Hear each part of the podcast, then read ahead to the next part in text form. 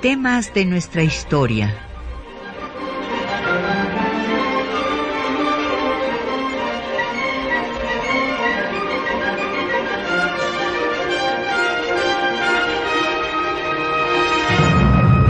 Un espacio que difunde el conocimiento del pasado para comprender nuestro presente.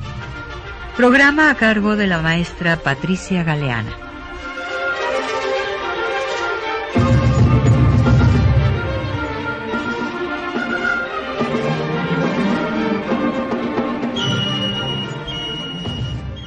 Bienvenidos a temas de nuestra historia. Hoy escucharemos la conferencia Los partidos políticos en el siglo XIX de la doctora Patricia Galeana que presentó en el Instituto Nacional de Estudios Históricos de las Revoluciones de México, evento coorganizado con el Instituto de Investigaciones Jurídicas de la UNAM. Como cada viernes en temas de nuestra historia, tenemos libros para nuestros radioescuchas. En esta ocasión tenemos para ustedes el libro Un reformador y su reforma, semblanza biográfica de don Valentín Gómez Farías, del doctor Jorge Fernández Ruiz, y la cronología El País en Formación, 1821-1854, del licenciado David Guerrero Flores y la licenciada Emma Paula Ruiz Ham. Llámenos.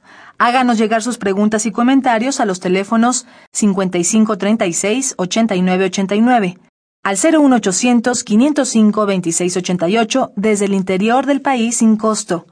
Deje un mensaje en el correo de voz al 5523-3281, al correo electrónico temas de nuestra historia arroba yahoo.com.mx.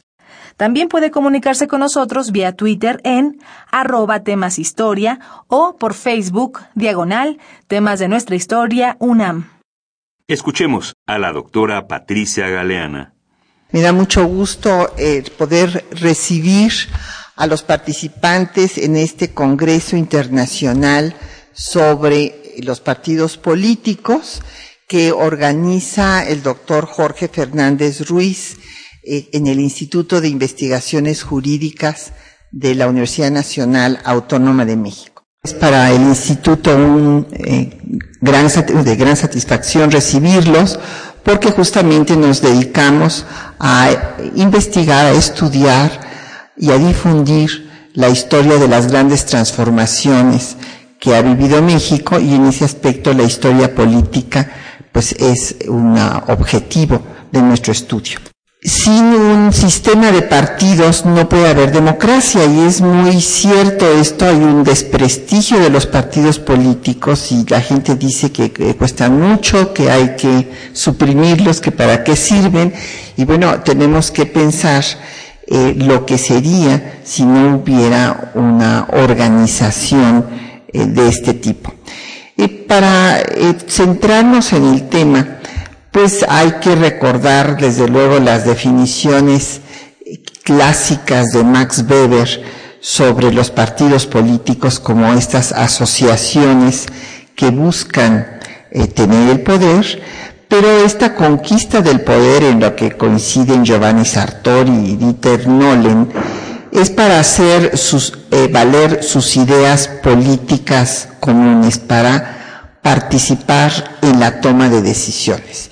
Yo voy a hablar sobre eh, la historia de los partidos políticos en México en el siglo XIX, que es el tema de mi en el que yo trabajo como historiadora, si bien me voy a acercar ya al, hasta el inicio del siglo XX, porque es cuando se va a consolidar un sistema eh, de partidos y después de partido hegemónico. En el siglo XVIII eh, apareció, como ustedes recordarán, eh, la organización de las, la masonería, copiando a las organizaciones de artesanos que guardaban los secretos de la construcción de las catedrales góticas. Y en Inglaterra, muy eh, pragmáticamente, tomaron este tipo de organización un tanto clandestina para crear las logias masónicas. El rito de York, que va a tener mucha importancia aquí en nuestro país en los primeros años de vida independiente, pues se funda en la antigua capital inglesa, en York, en 1777. Y como recordaremos, pues los jacobinos la llevan a Francia, después pasa a España, fundamentalmente en el reinado de Carlos III, y eh, se opone desde luego a los dictados de la Inquisición. Iglesia y corona y la corona los declaran herejes y esto va a hacer que radicalicen su liberalismo y anticlericalismo. Aquí a América llegan desde eh, mediados del siglo XVIII a las colonias inglesas y a la Nueva España llegan ya a finales del XVIII fundamentalmente bajo el gobierno del virrey Revillagigedo.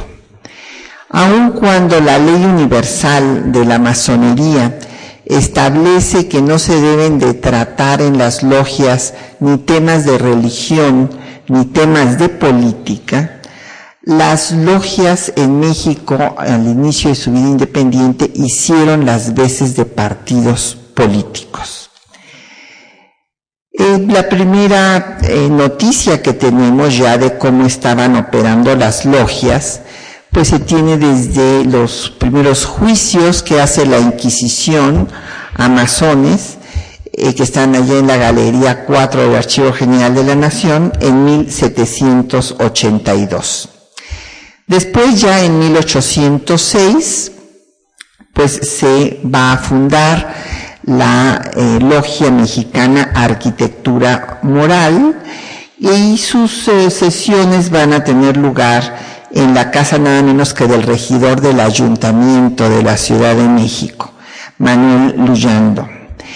Después van a pertenecer a esta logia pues los síndicos más destacados del ayuntamiento de la Ciudad de México, como Francisco Primo Verdad, como eh, Ascárate, el mercedario Melchor de Talamantes también asistía a estas sesiones y también tenemos el conocimiento de que Miguel Hidalgo, eh, el corregidor Miguel Domínguez e Ignacio Allende, caudillos insurgentes, van también a ingresar a arquitectura moral. Estos son datos de una tesis que se acaba de, en donde se encontraron ya este, las pruebas de que sí tuvieron.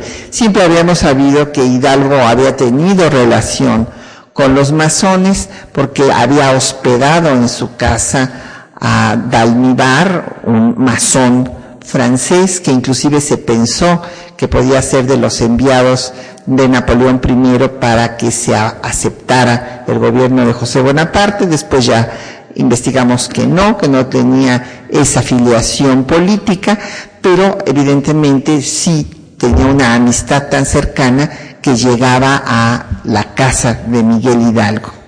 El hecho es que estos primeros eh, personajes que aparecen en la masonería, pues son los que encabezan el movimiento autonomista criollo de 1808. Francisco Primo de Verdad va a morir en la cárcel del arzobispado. Melchor de Talamantes eh, muere ya de fiebre amarilla en San Juan de Ulúa. O sea, se cierra la opción de que se constituyeran aquí en la Nueva España juntas como se habían constituido en España para autogobernarse en tanto eh, el rey eh, legítimo de España estaba en Francia. Este intento pacífico fue reprimido y entonces viene pues la lucha armada encabezada por Miguel Hidalgo. Es momento de una pausa para que escuchemos las últimas variaciones de Mariano Elizaga.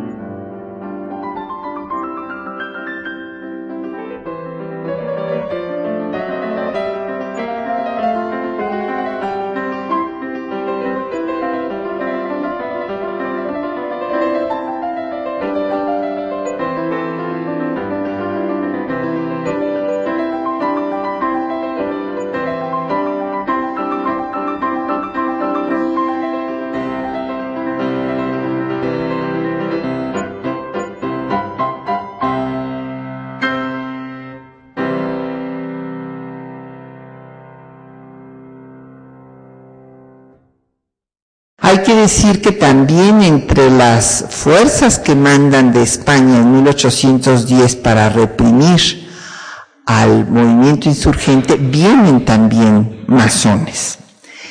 Hay organizaciones protomasónicas que eh, van a operar aquí en México como la Confederación Napoleónica y los Guadalupes. Los Guadalupes va a ser una organización muy útil para la insurgencia. Era un grupo de artesanos, pequeños comerciantes, oficinistas, campesinos y arrieros, estaban insertados aún en la administración virreinal y compartían la posición de los masones en contra del absolutismo y también en contra de eh, la participación de la Iglesia en la toma de decisiones, pugnaban por los principios de la Revolución Francesa, eh, libertad, igualdad y fraternidad. Estos guadalupes eh, tuvieron intento inclusive de aprender al virrey para lograr la independencia, apoyaban con recursos y con información al movimiento insurgente y fueron perseguidos por los realistas eh, para que eh, desaparecieran. Sin embargo, algunos de ellos inclusive participaron como representantes de la Nueva España en las Cortes de Cádiz. Hubo otros que se quedaron aquí, que participarían después muy activamente en lo que sería la primera constitución de México, el decreto constitucional para la libertad de la América Mexicana de 1814. Entre ellos, pues hay que recordar a Vicente Santa María, que hizo un proyecto de constitución, Carlos María de Bustamante también hizo otro proyecto de constitución, y otro de los personajes destacados del movimiento insurgente, Fray Servando Teresa de Mier, también era masón, pertenecía a los caballeros racionales. Él había ingresado a la masonería cuando, después de dar su célebre discurso, de su sermón guadalupano, en donde señalaba que no había sido la Virgen de Guadalupe la que había traído la religión católica a estas tierras, sino que había sido Santo Tomás de Aquino y echando por tierra toda la legitimación de la conquista española, bueno, pues entonces va a ser este, mandado al exilio y allá ingresa a los caballeros racionales y después va a traer también esta organización aquí. Y como recordarán, eh, la consumación de la independencia de México no se dio por el proyecto revolucionario de Hidalgo y, y de Morelos, que inclusive logra Morelos hacer un congreso y que se dé una constitución, constitución que toma como modelo a las constituciones francesas, principalmente eh, cuando ya se establece el directorio y ellos también establecen un ejecutivo colegiado, se va a abolir la esclavitud, se van a dar una serie de pasos muy importantes que superan desde luego a la constitución de Cádiz, puesto que ahí no se había abolido la esclavitud. Sin embargo, este proyecto no es el que consuma la independencia, sino viene una conciliación que va a manejar Agustín de Iturbide, antiguo realista, y a establecer un primer imperio. En este primer imperio, las fuerzas políticas que se disputan el poder van a ser iturbidistas, borbonistas y republicanos como el sufragio era censitario y la elección indirecta, esto, según algunos estudiosos, eh, imposibilitó o no, facilitó, por decirlo de alguna forma, la organización de verdaderos partidos.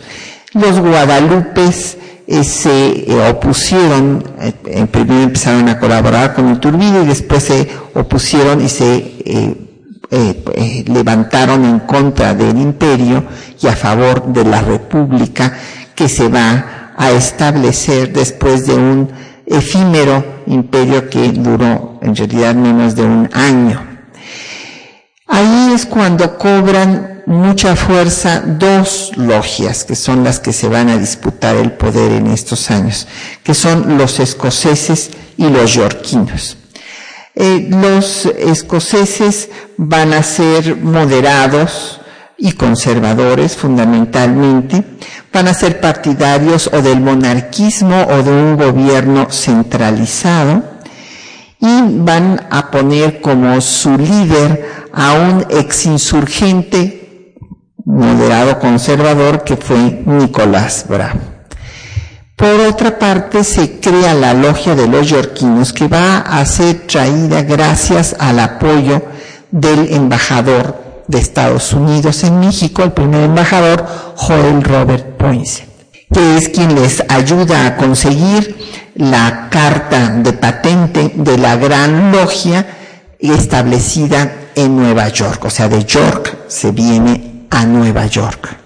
Esta eh, logia yorquina se va a identificar por ser más liberal que la de los escoceses, va a apoyar el régimen federal, quiere acabar con las estructuras coloniales, es anticlerical y entre sus eh, líderes encontramos a quienes fueron artífices de la primera constitución de la etapa independiente de México, o sea, la segunda de su historia, que es la Constitución Federal de 1824, como es el caso de Miguel Ramos Arispe, al primer presidente de la República Mexicana, Guadalupe Victoria, y a otros líderes importantes que inclusive el propio Guadalupe Victoria llegó a tener una, eh, pues una logia muy radical, anti-española, que se llamó la Gran Logia, Legión del, Águila Negra.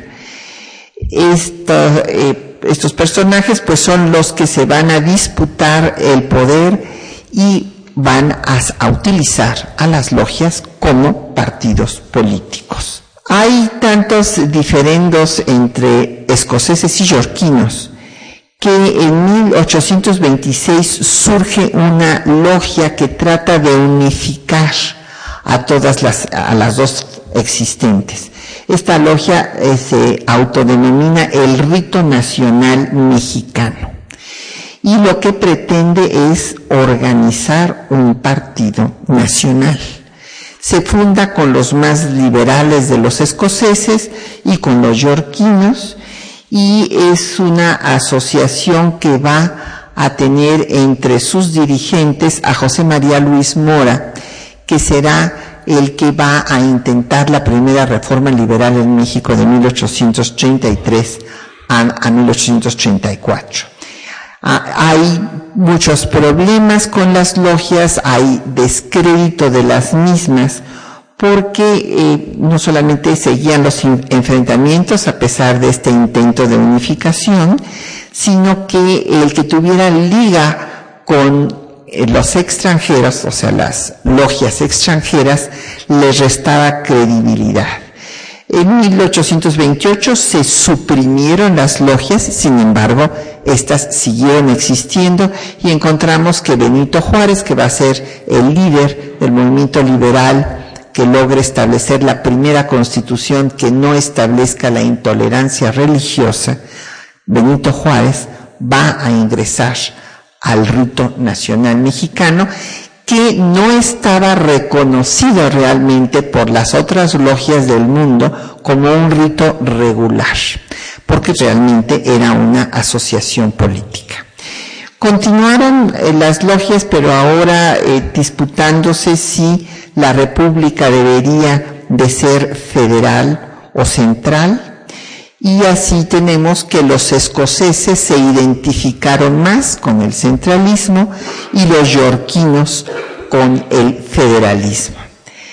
El partido que, bueno, se forma ya con el nombre del partido, el primero que utiliza este nombre, es el Partido del Progreso, eh, fundado por don José María Luis Mora, y que tiene en su programa el que se establezca la libertad absoluta de opiniones. siempre he dicho a los periodistas que le tienen que hacer una estatua a José María Luis Mora de homenaje porque él dice que la libertad de prensa es la más importante de todas las libertades porque es la que se encarga de cuidar a todas las demás. En, su programa eh, está en el programa del Partido del Progreso la abolición de privilegios del clero de la milicia, la supresión de las instituciones monásticas, que el clero no ventile asuntos civiles y que tampoco participe en la educación. A continuación escucharemos los textos de José María Luis Mora sobre el Partido del Progreso y la Reforma de 1833.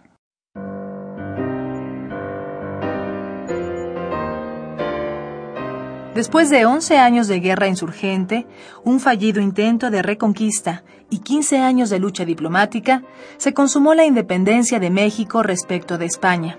Sin embargo, las estructuras coloniales subsistieron medio siglo. Como en las sociedades de todos los tiempos hubo partidarios del cambio y de la permanencia, liberales y conservadores fueron definiendo su proyecto de nación al calor de los enfrentamientos. El primer episodio importante de la lucha entre liberales y conservadores se desarrolló en la administración de Valentín Gómez Farías, quien en ausencia del presidente Antonio López de Santa Ana se dispuso a emprender las reformas para acabar con la sociedad estamental de privilegios de las corporaciones eclesiástica y militar. En 1833, José María Luis Mora ideó el programa del Partido del Progreso para realizar una reforma liberal. Su idea principal era concluir la obra iniciada en 1810 que dio a México su independencia de España. Sin embargo, el Estado mexicano no era la última instancia del poder en su territorio. El clero y el ejército le disputaban la soberanía. Escuchemos los ocho puntos del programa del Partido del Progreso que Gómez Farías y Mora pretendieron establecer en 1833, escritos por el propio Mora. Primero, libertad absoluta de opiniones y supresión de las leyes represivas de la prensa. Nadie es hoy reconvenido en México por la simple expresión de sus opiniones políticas o religiosas emitidas por la vía de la palabra. En cuanto a las leyes represivas de la libertad de prensa, son nocivas e ineficaces. Nocivas porque establecen principios favoritos que se erigen en dogmas políticos. Son ineficaces porque aún no se ha logrado atinar con el medio de que tengan efecto. Estas consideraciones determinaron al gobierno de 1833 a prohibir a sus agentes toda especie de persecución de los impresos y proponer leyes para la absoluta libertad de la prensa, sin otra excepción que la del derecho de los particulares para provocar el juicio de injurias. Segundo, abolición de los privilegios del clero y de la milicia. Tercero, supresión de las instituciones monásticas y de todas las leyes que atribuyen al clero el conocimiento de negocios civiles, como el contrato del matrimonio, entre otros. La dictadura proclamada por el clero y la milicia no tenía ni podía tener otro carácter que hacer la guerra al enemigo hasta vencerlo, y vencido, desarmarlo de manera que para lo sucesivo no tuviese la voluntad ni el poder para rebelarse. La administración de 1833 creyó su deber poner un término a este estado de cosas, dejando al clero para los efectos espirituales la posesión en que se hallaba, pero reservando a sus leyes y tribunales el arreglo y decisión de estas materias en orden a los efectos y fuero civil. La administración de 1833 no rehúsa la existencia ni la cooperación de los cuerpos políticos civiles. Lo que no se quiere es que haya clases ni cuerpos privilegiados, cuyos miembros estuviesen exentos de las leyes y obligaciones comunes y de la jurisdicción ordinaria, que haya pequeñas sociedades dentro de la general con pretensiones de independencia. Cuarto, reconocimiento, clasificación y consolidación de la deuda pública, designación de fondos para pagar desde luego su renta y de hipotecas para amortizar más adelante. Quinto, Medidas para hacer cesar y reparar la bancarrota de la propiedad territorial, para aumentar el número de propietarios territoriales, fomentar la circulación de este ramo de la riqueza pública y facilitar medidas de subsistir y adelantar a las clases indigentes sin ofender ni tocar en nada al derecho de los particulares. México ha contraído y sigue contrayendo una deuda enorme, por la milicia privilegiada y para la milicia privilegiada. Y es que esta deuda no puede ser amortizada ni pagados sus intereses haciendo uso de los medios ordinarios, porque todos los ramos de la riqueza pública se hallan en bancarrota. Dicha deuda Tampoco puede ser pagada ni por los medios extraordinarios porque se quiere conservar al clero. En suma, la milicia ha creado la deuda nacional y es causa de la miseria pública y el clero contribuye a perpetuarlas, impidiendo el pago de una y la cesación de la otra. Es necesario ocupar los bienes del clero y destinarlos al pago de los intereses de la deuda y de su amortización. Sexto, mejora del estado moral de las clases populares por la destrucción del monopolio del clero en la educación pública, por la difusión de los medios de aprender y la inculcación de los deberes sociales, por la formación de museos, conservatorios de arte y por la creación de establecimientos de enseñanza para la literatura clásica, de las ciencias y la moral. El gobierno de 1833 estableció la Comisión del Plan de Estudios encargada de localizar los males que existían en la educación y refluían en la sociedad. Su remedio era tan urgente como ejecutivo. La comisión partió de esta exigencia social y se fijó en tres principios. Primero, destruir cuanto era inútil o perjudicial a la educación y la enseñanza. Segundo, establecer esta en conformidad con las necesidades determinadas por el nuevo Estado social, y tercero, difundir entre las masas los medios más precisos e indispensables de aprender. Séptimo, abolición de la pena capital para todos los delitos políticos y aquellos que no tuviesen el carácter de un asesinato de hecho pensado. Necesidad del poder extraordinario para la represión de los delitos políticos en las rebeliones armadas que amenazan muy de cerca la existencia de la sociedad. Octavo, garantía de la integridad del territorio por la creación de colonias que tuviesen por base del idioma, usos y costumbres mexicanas. Las leyes reformistas retomaron los principios del proyecto del Partido del Progreso, que protagonizó el intento de reforma de 33, con la idea de someter a las corporaciones eclesiástica y militar a la autoridad del Estado. Sin embargo, la rebelión de Religión y Fueros hizo regresar a Santa Ana, quien derogó la reforma.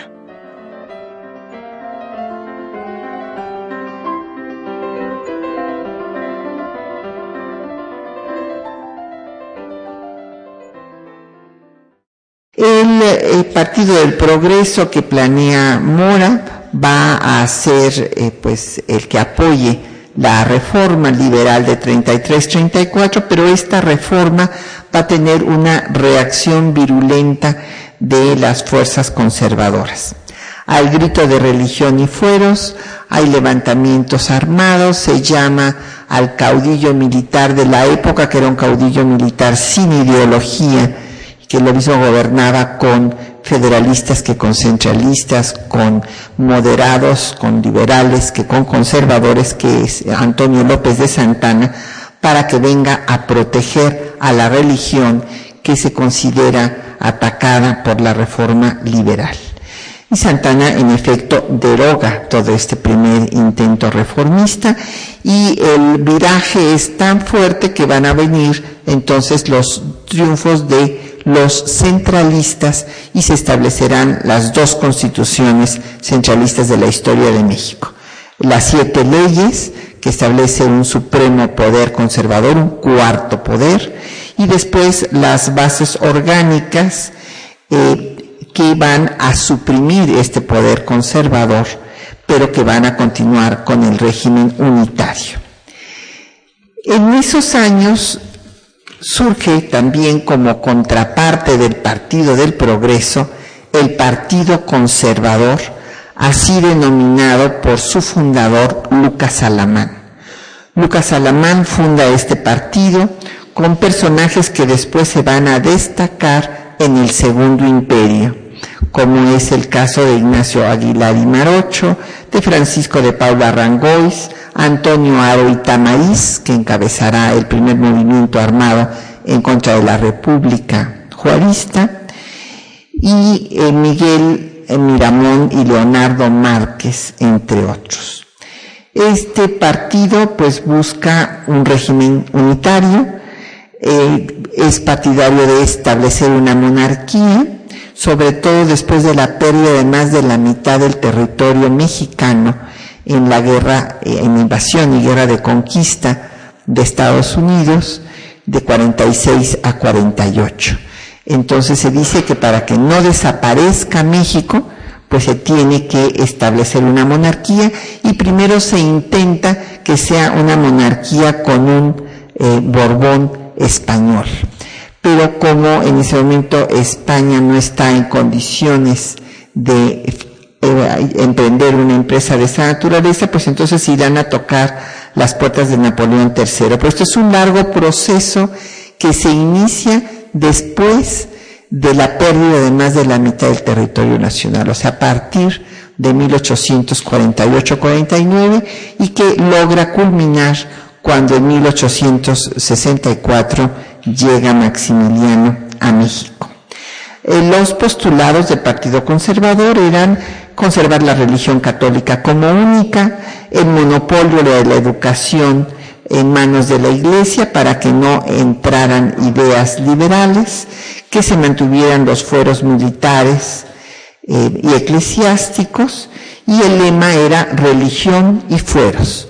Tuvieron un órgano de difusión que fue el tiempo, y cuando muere Lucas Alamán, no hay un líder que tenga el poder de aglutinarlos, un líder civil de aglutinar a las fuerzas conservadoras y éstas se van a aglutinar en torno de los jerarcas de la Iglesia Católica, concretamente del primer obispo de Puebla, después arzobispo de México, Pelagio Antonio Labastida y Dávalos, que será la cabeza fundamental que encabeza el proceso eh, para la intervención francesa y el Segundo Imperio.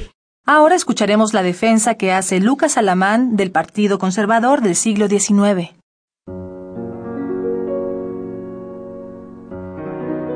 En 1849, Lucas Alamán fundó el Partido Conservador junto a Ignacio Aguilar y Marocho, Francisco de Paula Arrangois, Antonio Aro, Miguel Miramón y Leonardo Márquez, entre otros.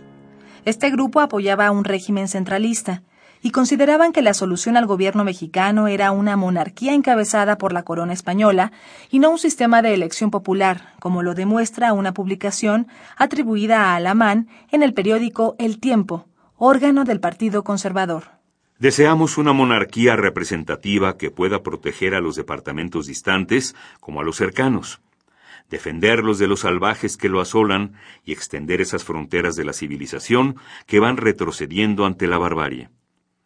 Deseamos que haya un gobierno estable, que inspirando confianza a la Europa, nos proporcione alianzas en el exterior para luchar con los Estados Unidos si se obstinan en destruir nuestra nacionalidad.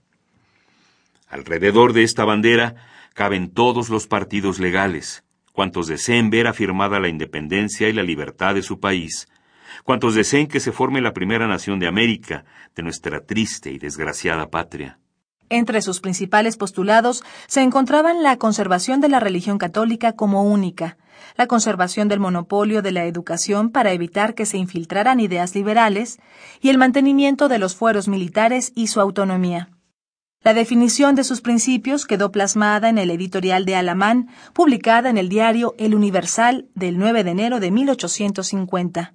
Escuchemos. Bien sabemos que el movimiento que imprimió a los espíritus la sangrienta revolución que entonces empezó en Francia, disipó algunas preocupaciones y exterminó no pocos abusos.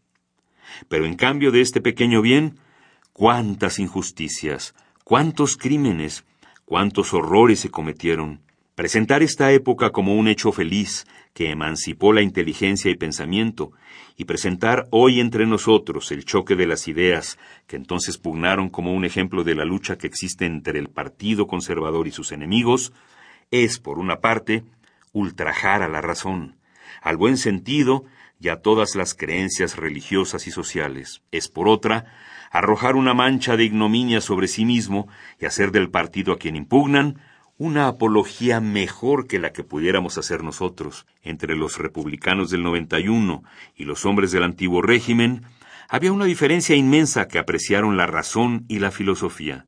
Conservadores se llamaron los que se opusieron a la sangrienta propaganda de aquel atroz republicanismo, y el nombre era exacto, porque el de sus enemigos debiera ser destructores, porque aspiraban a regenerar a la sociedad por medios bárbaros, derribando todos los monumentos de las ciencias, de la civilización y de las artes, borrando la historia y las tradiciones, y ahogando en lagos de sangre a toda una generación inocente.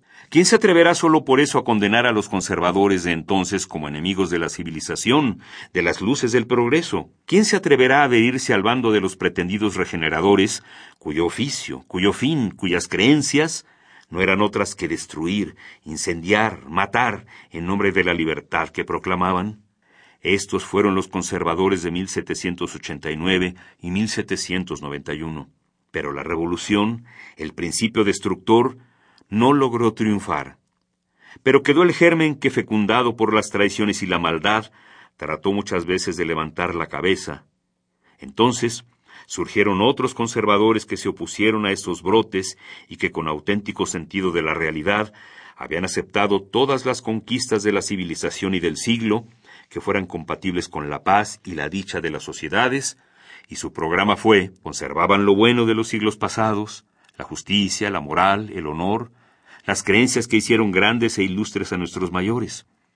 Pero marchaban adelante, por las sendas del progreso, prestando a la versatilidad de la época la solidez de lo antiguo, moderando a la peligrosa impetuosidad de una carrera desatentada con el freno saludable de las ideas pasadas, y asegurando de este modo a la moderna civilización conquistas durables y verdaderas. Por último, nosotros nos llamamos conservadores. ¿Sabéis por qué? Porque queremos primeramente conservar la débil vida que le queda a esta pobre sociedad, a quien habéis herido de muerte, y después restituirle el vigor y lozanía que puede y debe tener, que vosotros le arrebatasteis, que nosotros le devolveremos. ¿Lo oís? Nosotros somos conservadores, porque no queremos que siga adelante el despojo que hicisteis. Despojasteis a la patria de su nacionalidad, de sus virtudes, de sus riquezas, de su valor, de su fuerza, de sus esperanzas. Por eso somos y nos llamamos conservadores. En 1853 falleció Lucas Alamán, con lo que el grupo conservador se aglutinó en torno a la institución eclesiástica y Pelagio Antonio Labastida y Dávalos sería el líder de la empresa monárquica.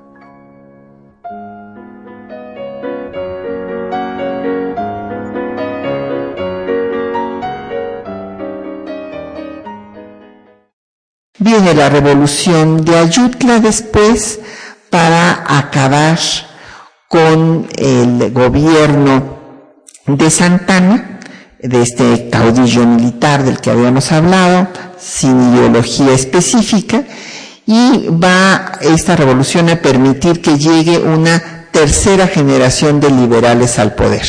Si tomamos en cuenta que la primera generación de liberales es la de los insurgentes, la segunda es la de Valentín Gómez Farías y Mora, que intentan una primera reforma, y ahora vendrá la segunda reforma que es eh, la que encabezará la generación de Juárez.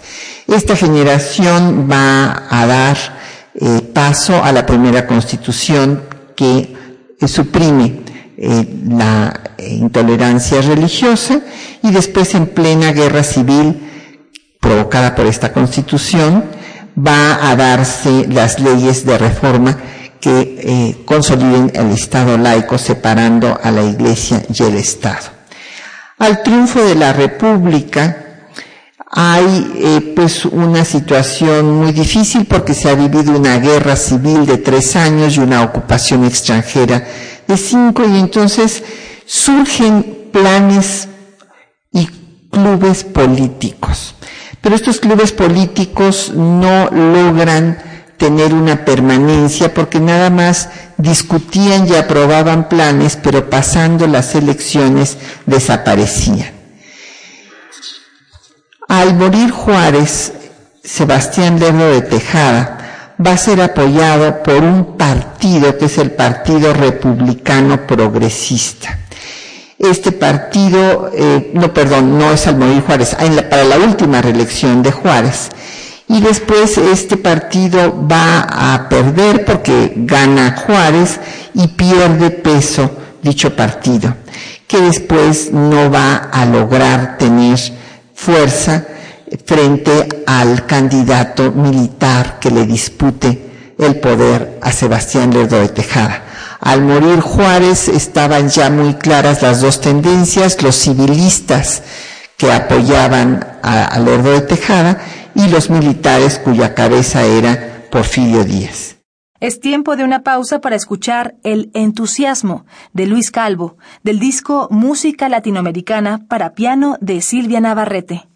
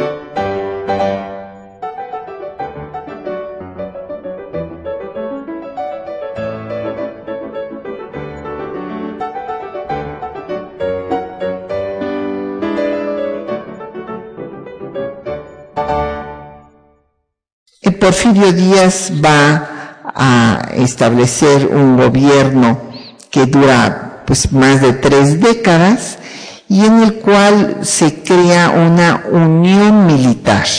El liberalismo deja de ser revolucionario y se vuelve, como muy bien lo llamó el propio Justo Sierra, que encabeza la Unión Liberal, un liberalismo conservador conservador de la paz y del orden, porque ya ha logrado sacar a sus enemigos de poder y vencer a la institución eclesiástica como institución política.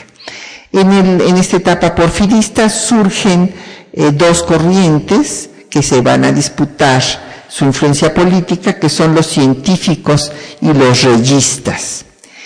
Y ya para terminar, mencionaría yo que es para el derrocamiento del régimen porfirista cuando van a proliferar los partidos políticos ya con este nombre en México. Ya eh, superada la etapa de las logias masónicas, surgen partidos primero de oposición al sistema porfirista, como el primero club y después partido liberal que fundan Ponciano Arriaga, Sarabia y Antonio Díaz Soto y Gama. Este club va a tener una gran fuerza a través de regeneración, un periódico de combate, va a difundir sus ideas y va inclusive a llamar ya a la lucha armada. Hay una gran persecución para el Partido Liberal que ya no me detengo a ver. Eh, logran eh, sacar un programa muy avanzado en 1906, estableciendo no reelección, educación laica y obligatoria y el eh, reparto de tierras y todos los derechos para los trabajadores. Este partido va a tener después un cauce en el anarquismo, no va a continuar en todo el proceso de la Revolución Mexicana, y vendrán los clubes antireeleccionistas en contra de la dictadura, que son los que van a poder eh, darle ya forma a los partidos por primera vez. Surgen en 1909 del centro antireeleccionista, el partido del mismo nombre, que va a ser el que lleve al, a Francisco Madero a la presidencia y a encabezar el movimiento revolucionario que acabe con el sistema porfirista. Nada más quisiera yo decir que es en el maderismo, en 1911, cuando la ley electoral por vez primera da personalidad jurídica a los partidos políticos. Y estos pues van a proliferar, surgirán a partir de entonces múltiples partidos, el, colectivo nacional de tipo conservador, el popular evolucionista, el Partido Nacional Independiente, el Partido Liberal Rojo, el Democrático, y toda esta atomización de partidos pues habla de todavía que no hay la consolidación de un verdadero régimen de partidos, como eh, mencionaría al triunfo de la revolución constitucionalista Venustiano Carranza, que en su discurso de inauguración del Congreso Constituyente señaló como argumento en contra del sistema parlamentario que México no contaba con un sistema de partidos y que por lo tanto no era conveniente establecer un régimen eh, parlamentario al que él estaba opuesto. Y ya la proliferación de estos partidos llevarán a que se multipliquen, inclusive surge un partido socialista obrero con morones y una serie de partidos que van a ser después aglutinados cuando surja el Partido Nacional Revolucionario en 1929, que aglutinará a estos partidos y que iniciará la nueva etapa del país de eh, un sistema de partido hegemónico. Agradecemos su atención y a las personas que hacen posible este programa. La doctora Patricia Galeana, titular de este espacio, María Sandoval y Juan Stack en la locución, Socorro Montes en los controles de audio, Quetzalín Becerril en la producción y Erlinda Franco en los teléfonos. Hasta el próximo viernes.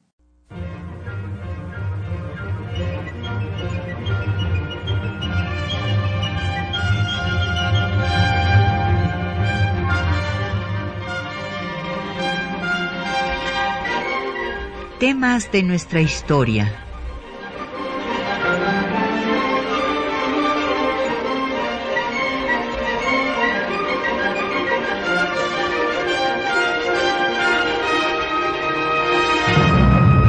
Un espacio que difunde el conocimiento del pasado para comprender nuestro presente. Programa a cargo de la maestra Patricia Galeana.